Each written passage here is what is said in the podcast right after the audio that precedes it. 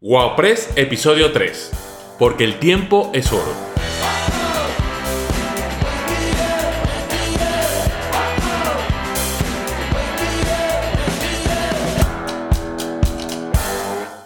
Hola mundo, bienvenidos a la fábrica de agencias de WowPress, el podcast de las agencias de marketing altamente efectivas, donde aprenderás a escalar tu negocio con los mejores plugins y plantillas para WordPress, que te recuerdo, están todas incluidas en WordPress el hosting más rápido y completo del mundo mundial.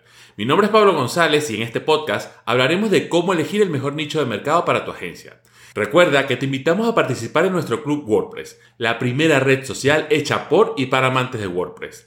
En esta comunidad queremos que nos compartas tus experiencias del día a día en tu agencia. Y si te surge alguna duda sobre estas estrategias, públicalas allí y nosotros le daremos respuestas en futuros episodios. Participar es totalmente gratuito y solo debes visitar wowpress.com barra club o desde el enlace que te dejo en la descripción del episodio. Y ahora sí, empezamos con el podcast de hoy. Vamos a empezar este podcast con un poco de rotunda realidad u honestidad, como lo quieras llamar. Y es que una de las grandes obsesiones que tiene la gran mayoría de las empresas y de lo que no se escapa a las agencias de marketing es esa ansiedad injustificada por querer abarcar todo el mercado. Viven detrás del espejismo de lo que pudiese ser, sin llegar a centrarse en lo poco y alcanzable para de allí irse a lo macro. La diferencia entre trabajar anichado y trabajar de forma generalista es el equivalente a irte a un congreso de odontólogos a vender páginas web con un estudio muy detallado sobre las posibles mejoras de marketing digital en una consulta odontológica o simplemente pararte en el medio de la gran vía a repartir panfletos que digan se hacen páginas web baratas. Sencillamente, en uno estás enfocando las energías de comunicación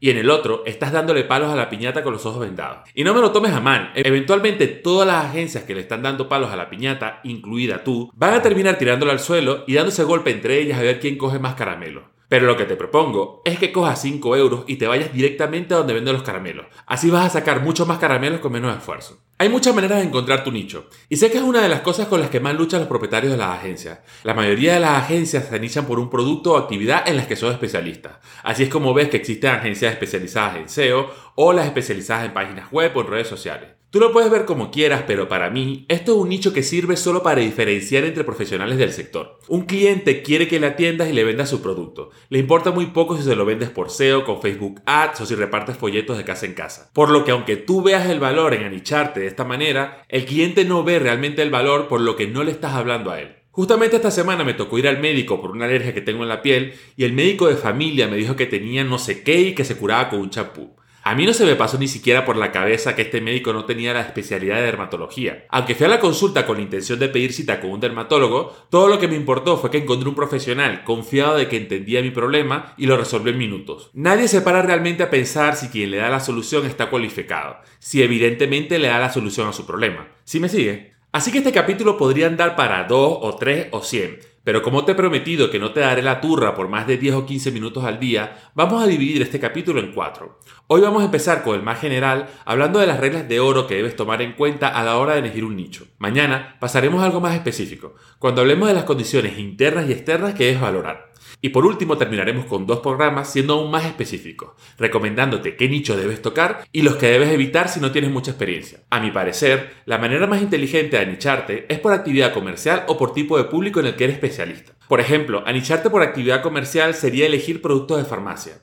Y si eliges por público, vendría a ser centrarse en vender todos los productos para madres millennial. Es decir, sabes dónde están las madres millennial, cómo hablarles, qué les importa y conocer cómo razonar con ellas. Pero aunque me sigue pareciendo válido e inteligente nicharte por público, he de confesar que a mí me gustan más los modelos de negocios B2B. Siempre he entendido más cómo funcionan y crecen las empresas que irle a las necesidades más viscerales de las personas. Básicamente prefiero morir colgado de alambres alrededor de un panel de abejas que ponerme a vender pañales de bebé o ropa de señora. Es cuestión de gusto. Y esto también es importante. Te tiene que gustar el nicho que vas a atacar. Así que como anteriormente te prometí que iba a atar mi propia estrategia a la de una agencia, Toda esta serie de podcasts estarán enfocadas en un modelo de nicho enfocado en actividades comerciales. De hecho, como verás en breve, estas actividades comerciales se pueden combinar con tipos de público. Pero para mantenerlo homogéneo, quédate con que aunque te esté enseñando a buscar un nicho de restaurantes con terrazas en la Comunidad de Madrid, siguiendo la misma fórmula puedes decidir especializarte en productos que se le venden a caballeros ejecutivos con más de 35 años. Solo recuerda una cosa mientras elijas el nicho. No importa lo que vendes, sino a quién se lo vas a vender. Por un momento olvídate de lo que sabes y no te centres de si es Amazon, PPC o SEO. No nos quedemos atrapados en que no tenemos suficiente profundidad o experiencia en una determinada industria, porque primero vamos a elegir el nicho y luego vamos a crear productos y servicios con los conocimientos que tengamos alrededor del mismo. Ya más adelante ampliaremos las habilidades que vayamos necesitando para crear aún muchos más productos y servicios, porque justamente la magia de esta estrategia es que no vamos a jugar en una posición de defensa esperando que los clientes nos pidan lo que ni siquiera saben ellos que quieren. Somos nosotros los que le vamos a entregar una carta de lo que sabemos que necesitan. Por lo general, las buscan especialistas pero no te entienden o no saben realmente lo que necesitan. Saben que tienen un problema y que quieren solucionarlo por lo que para hacer una buena venta hay que tener una buena comunicación. Y no hay nada más potente para una carta de ventas que hablarle directo a la persona que te está leyendo. Si todo lo que ven en tu web es un lenguaje generalista, van a seguir buscando porque cuando entren en cientos de web que pueden buscar en Google, lo que ven es el mismo palabrerío que habla mucho pero no dice nada. Y aunque a ti te parezca que tienes el mejor copy generalista del mercado, el dueño de un restaurante simplemente no va a conectar contigo. No es lo mismo que un dueño de restaurante con terraza esté buscando una agencia y se encuentre una web como la que seguramente tendrás que diga rollo, ayudamos a empresas a mejorar su engagement en redes sociales. A que lea, creamos contenido de calidad para que tus clientes caigan desde las redes hacia tu terraza. Como verás, es imposible tener una estrategia de comunicación tan directa cuando se es generalista. Pues bien, ahora vamos a hablar de las características de un nicho y vamos a ver qué no es un nicho. Un nicho debe ser lo suficientemente grande como para que puedas sumergirte en él y crear un negocio estable que perdure en el tiempo pero que no sea tan grande como para que caigas en el mismo error de hablar de manera tan general que no le estés hablando a nadie. Por ejemplo, la cosmética no es un nicho. La cosmética de hecho es un estanque de muchos nichos. Pero la cosmética para productos de caballero, eso sí que lo es. De hecho, este nicho es una combinación de sector y público. Otro ejemplo serían los restaurantes.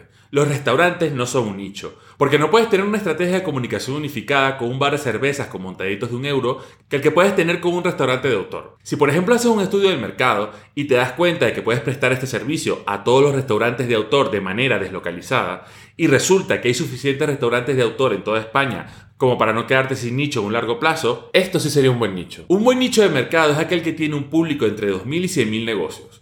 Si te vas por encima de 100.000 no está mal, siempre y cuando seamos honestos con nosotros mismos y determinemos que podemos manejar una estrategia de comunicación unificada en nuestra web y en redes sociales en la que todos los negocios debajo de este nicho se puedan sentir identificados con los mismos problemas y soluciones. Y aunque 2.000 negocios te parezca un número pequeño, ten en cuenta que para las agencias promedio, tener más de 30 clientes haciendo servicios personalizados es poco manejable. Digamos que para obtener 30 clientes con servicios premium tenemos que vender unos 300 modelos autogestionables y una agencia pierde de promedio de 10 a 15% de clientes anuales. Estamos hablando de que tienes un recorrido de unos 10 años de negocio que siempre puedes pivotar a otro país o incluso cambiar de subnicho dentro del mismo sector en el que estemos consolidados. Recuerda que aunque hay un mínimo en el público necesario para que sea un buen nicho, el máximo realmente no lo dice un número, sino el cómo comparten sus problemas, lo que les preocupa, cuáles son sus recursos, qué soluciones le puedes dar. Es decir, Tienes que decidir a quién puedes deleitar con regularidad. El siguiente criterio sería saber si tenemos la capacidad de ofrecer lo que el cliente necesita. Y aunque no me obsesionaría mucho con ello, porque siempre podemos adaptar nuestra oferta a unos mínimos e ir escalándolo cuando conozcamos más de este nicho, si por ejemplo sabemos que un restaurante requiere de mucho trabajo de diseño, fotografía y redes sociales, y nosotros no nos sentimos cómodos con ese trabajo, igual no es el mejor nicho para nosotros. El criterio número 3 es que tengamos estudios de números y estadísticas de este tipo de nicho. Aunque puede ser duro al principio, una de las grandes ventajas de trabajar por nichos es que te ahorras un montón de tiempo de investigación de cada sector que te pide un presupuesto. Ya no tienes que vender adivinando, sino que sabes las necesidades del sector y el cómo va a resolver sus problemas. Verás cómo eventualmente podrás tirarle datos o necesidades a la cara a los clientes que a su vez se van a sentir súper impresionados de que sabes de lo que les hablas, incluso en un tema que ellos no se habían planteado. Y es que eventualmente tendrás caso de éxitos y pruebas de exactamente lo que quieren oír. Estarás hablándole de exactamente resolver los problemas que quieren que les ayudes a resolver. Verás además cómo es mucho más fácil demostrar a estos clientes potenciales una y otra vez que tienes esa experiencia. Así que el siguiente criterio es un poco más peliagudo, pero quiero que te acerques a él con la mente abierta, porque es el primero que podría llegar a parecer restrictivo. Toma en cuenta que no todos los criterios se tienen que cumplir para todos los nichos. Míralo como si fuese un juego de puntos. Entre más puntos mejor. Pero es preferible tener una buena alta en la mayoría a tener una media mediocre que se cumplan todos. Así pues, el siguiente criterio es que los clientes actuales de este nicho puedan referirte con seguridad. Lo que esto significaría es que no esté limitado geográficamente. Así que, por ejemplo, si te especializas en restaurantes locales, es un nicho difícil de referenciar porque tus clientes actuales no van a estar muy entusiasmados con la idea de que ayudes al restaurante de la calle abajo. Por lo que si tienes una gran experiencia y tienes muy claro, por ejemplo, que quieres trabajar con restaurantes, que es un nicho estupendo y que la geografía no suele ser un problema, vea por ello, entendiendo siempre que de haber elegido abogados, es más probable de que un abogado te refiera con un colega a que lo haga un restaurante local con su competencia. Esto se debe a que quizás este cliente tiene una gran experiencia como abogado laboral, pero tiene un colega penalista que es un experto en su materia. Y aunque geográficamente estén cerca, no hacen el mismo tipo de trabajo para el mismo tipo de persona, por lo que de seguro te recomendará. Y es que además, esta es una de las grandes cosas de ser un experto en la materia. Cuando hablas o ayudas a alguien todos los días, no pueden evitar hablar de ti. Simplemente no lo hacen. Les encanta lo que produces, les encanta lo que aprenden de ti y empiezan a hablar de ti con otras personas. Así que trabajar con nichos es como el interés compuesto. Simplemente crece sobre sí mismo y una vez alcanzas la velocidad crucero se multiplica cada vez más rápido. Y pues ya estaría. Estos son todos los criterios. No te obsesiones porque no vas a obtener una gran puntuación en todos ellos, pero lo que puedes hacer es calificarte en todos ellos. Bueno, esto fue todo por este episodio. Nos vemos mañana donde hablaremos de las condiciones internas y externas a la hora de elegir un buen nicho. Recuerda pasarte por nuestra web y registrarte en el Club WordPress, la primera red social hecha por y para amantes de WordPress, donde compartiremos y responderemos todas las dudas que tengas sobre este fantástico CMS. Nos vemos mañana. Chao, chao.